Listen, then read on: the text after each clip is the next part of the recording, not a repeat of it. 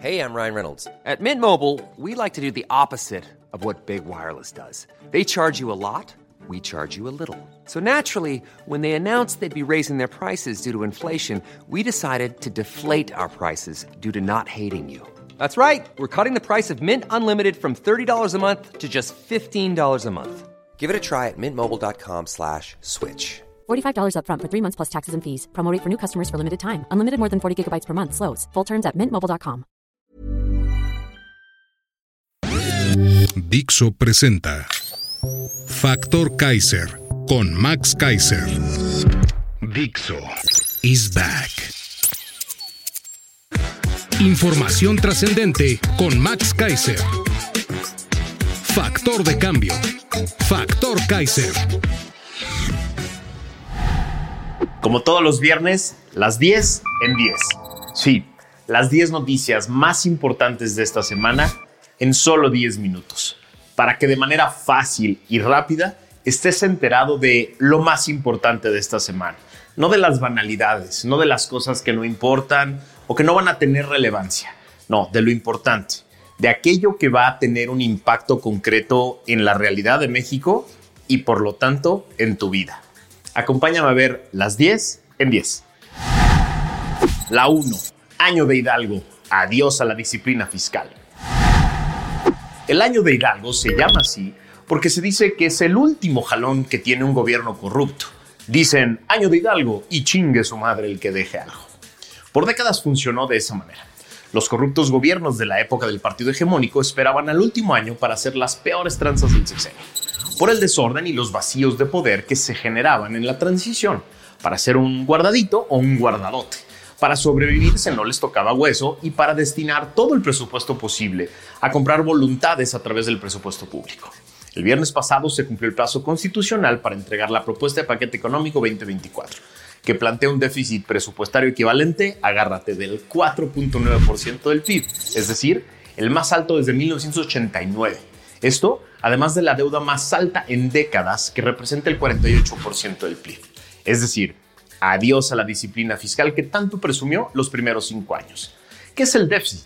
El déficit es la diferencia entre el gasto y el ingreso y se da como resultado de un enorme e histórico gasto equivalente al 26% del PIB. Es decir, al final el populista hizo lo que muchos especialistas predijeron desde el principio, privilegiar el gasto electorero a costa de la inversión, no generar ningún proyecto productivo que fuera realmente rentable, no buscar nuevas fuentes de ingresos, aumentar la deuda a niveles récord, desperdiciar miles de millones de pesos extras en obras mal planeadas y mal ejecutadas y quemar miles de millones de pesos tratando de mantener a flote al paquidermo llamado Pemex. Es decir, sin hablar siquiera de la sistémica e histórica corrupción impune del sexenio, estamos sufriendo al peor administrador público en las últimas tres décadas. La 2. El inhumano desastre presupuestal en salud. Con la presentación el viernes pasado del paquete económico para el presupuesto de egresos de la Federación 2024, nos enteramos que el presupuesto asignado a la Secretaría de Salud disminuyó de 219 mil millones a tan solo 96 mil millones, una reducción del 55% en salud. Parte de esos recursos fueron a caer al bodrio administrativo llamado IMSS Bienestar.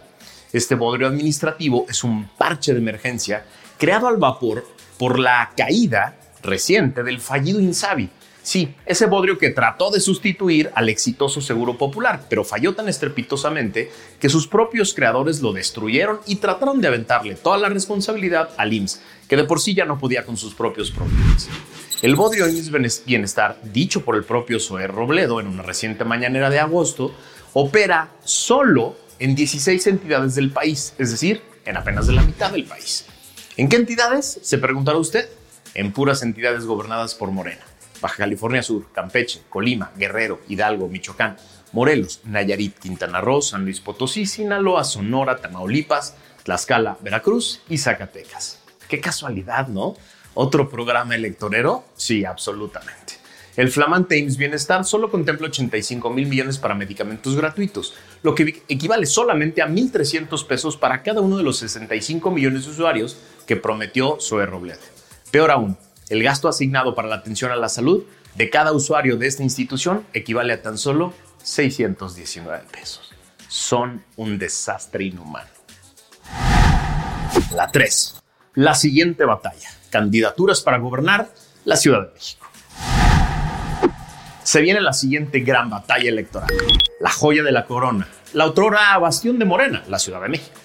No solo tiene un valor electoral enorme por la cantidad de votantes que vivimos aquí, sino que también tiene un valor simbólico. Es la entidad que gobernaron Claudia y su jefe López, y la que convirtieron en el bastión electoral y fuente de recursos primero del PRD y ahora de Morena. Del lado oficialista, la dinámica será absolutamente idéntica a la decisión sobre la candidatura presidencial. La va a decidir López, sin preguntarle a nadie y con los criterios estrictamente personales que él decida. La diferencia, creo, es que la guerra será mucho más compleja, descontrolada y hasta violenta, porque hay demasiados precandidatos de Morena a los que ya les habían prometido la ciudad como premio de consolación y han gastado millones de pesos de su dinero y comprometido alianzas con base en esa promesa. Del otro lado, esperamos que el proceso sea igual de abierto, participativo e incluyente que el que llevó a Xochitl Gálvez a la candidatura presidencial. Ya está hecho el caminito y fue muy exitoso. Desde aquí aprovecho esta plataforma para exigirle a los partidos que no regresen a sus viejas fórmulas y hagan lo lógico. Abran el proceso y dejen a los precandidatos competir abiertamente para que sea en el careo y en la exposición con la ciudadanía, como se vaya generando el mejor perfil, la mejor candidatura, la mejor plataforma para arrebatarle a Morena su bastión simbólico y estratégico para siempre. 4. Le vales madres a López. Vacunas inservibles y peligrosas. El señor que cobra como secretario de salud nos confirmó esta semana a los mexicanos lo que muchos ya sabíamos. A López le vale madres tu salud. No le interesa. No se ocupa de ella y no quiere gastar un quinto en cuidarla. ¿Por qué lo digo? Porque este señor que dice ser secretario de salud dijo que para la vacunación contra COVID en la próxima temporada invernal 23-24 en México se aplicarán las vacunas Abdalá y Sputnik, la cubana y la rusa. Esto tiene muchas implicaciones muy graves que consulté esta semana con dos grandes y muy reconocidos expertos de este país. La primera y la más importante es que estas dos vacunas no cuentan con la validación de la Organización Mundial de la Salud, la OMS, básicamente porque fueron creadas en dos países que son mundialmente famosos por la opacidad en el desarrollo de medicinas y de cualquier avance médico. Segundo, me dicen los expertos, en el mejor de los casos esas vacunas se desarrollaron para el virus original de COVID-19, que ha mutado en distintas ocasiones, motivo por el cual las farmacéuticas serias del mundo han generado nuevas vacunas, muy lejanas a las iniciales. Esto quiere decir que su eficacia, si es que tiene, es muy limitada para las necesidades de hoy y por lo tanto la protección que ofrece el gobierno a la población es muy limitada. Esto tiene además otras implicaciones. La primera es que seguirá abriéndose la brecha social en materia de salud entre pobres y quienes tenemos la fortuna de contar con medios para acudir a otro país a ponernos un refuerzo real y eficaz contra ese bicho, y quienes no cuentan con los medios y tienen que conformarse con el paliativo que ofrece el gobierno. Esto es muy grave en términos sociales, pero también médicos, porque son justo esas personas, las más pobres, las que enfermarán de COVID y carecen hoy de seguridad social, porque el gobierno les quitó el seguro popular, y si se enferman, serán quienes tengan que pagar por un lugar o rogar por él en algún espacio público de salud que carece de medicinas y lugares de atención adecuada.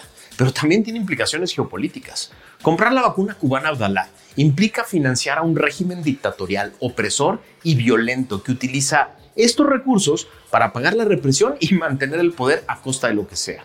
Por el otro lado, adquirir la vacuna Sputnik, la rusa, implica violar abiertamente el bloqueo económico que el mundo desarrollado y democrático ha impuesto a Rusia por su criminal invasión a Rusia.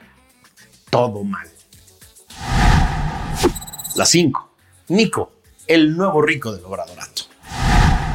Gracias a un nuevo bombazo de Carlos Loretti el portal Latinos, que son ya la peor pesadilla del obradorato, esta semana nos enteramos de que la familia de Nicolás Mollinedo, sí, el famoso Nico, ex chofer de López cuando este era jefe de gobierno en la Ciudad de México, se prepara para hacer un negociazo con el tren militar.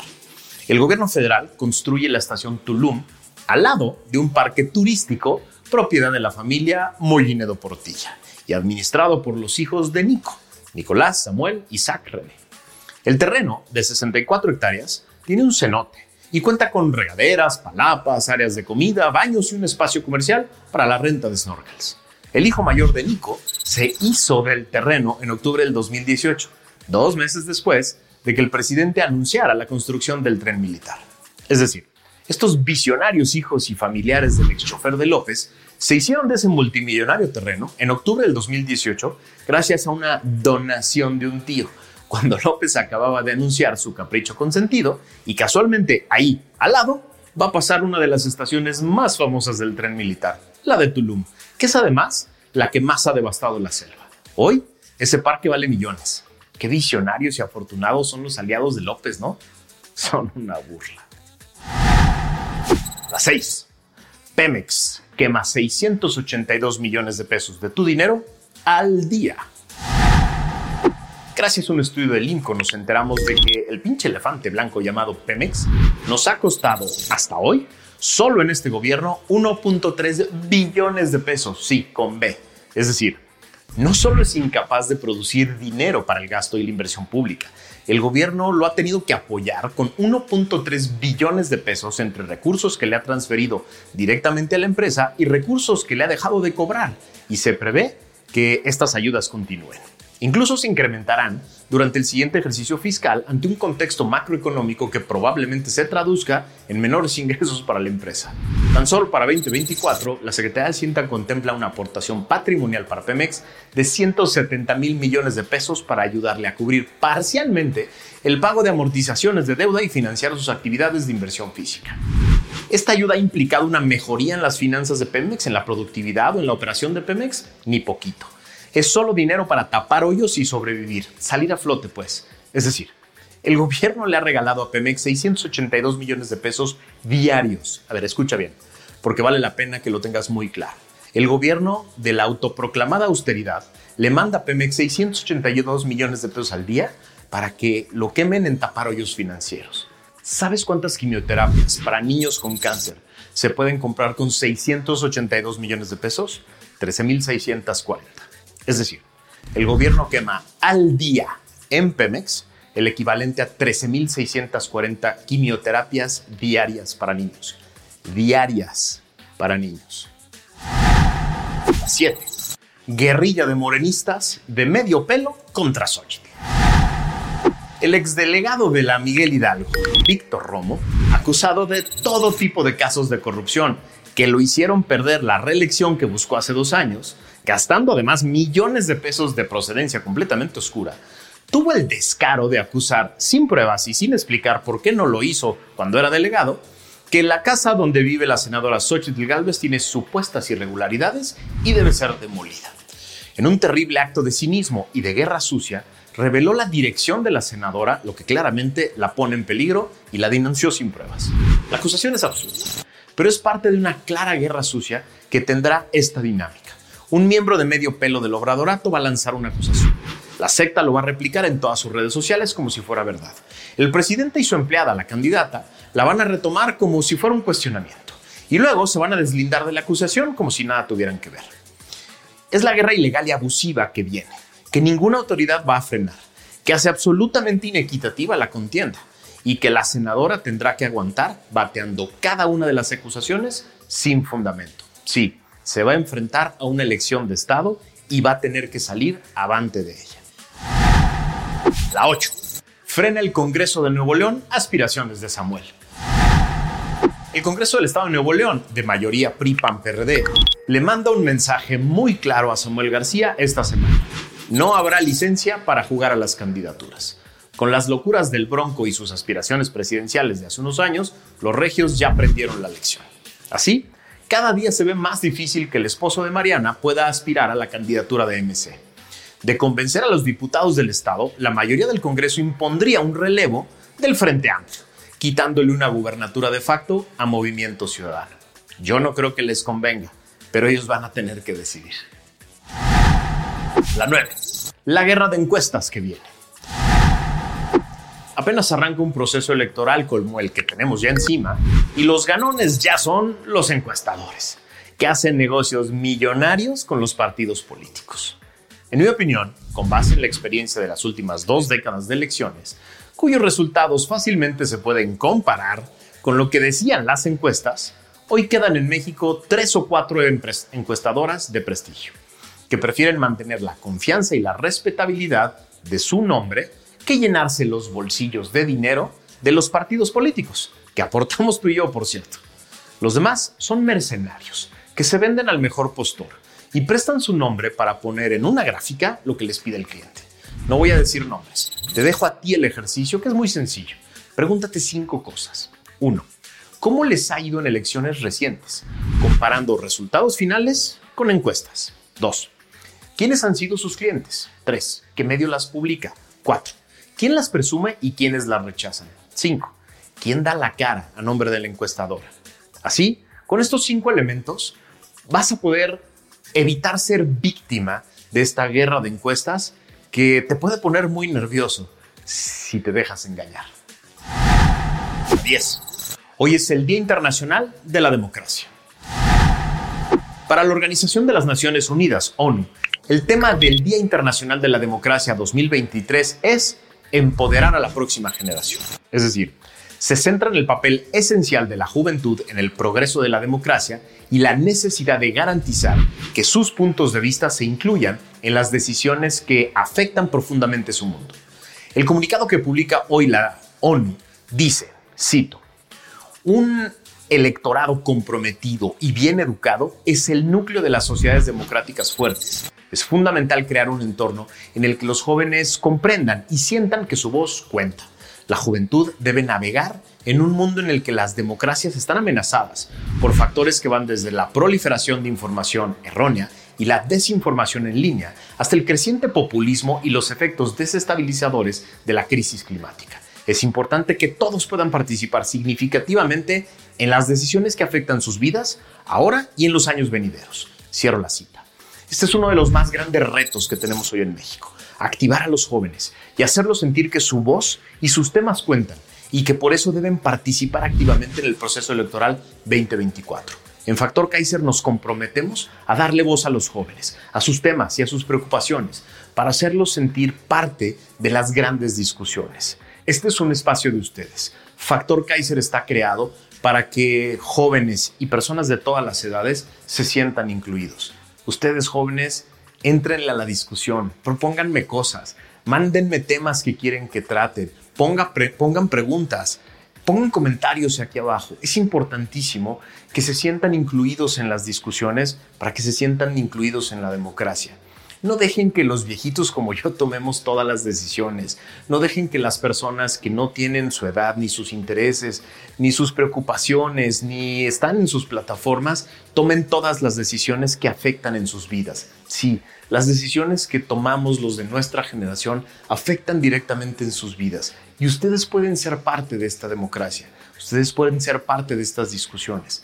Vean a Factor Kaiser como un instrumento para que su voz se magnifique, crezca, cuente. Aquí está este instrumento. Está diseñado para que ustedes participen en la toma de decisiones, para que ustedes participen en las grandes discusiones. Acompáñame en este esfuerzo.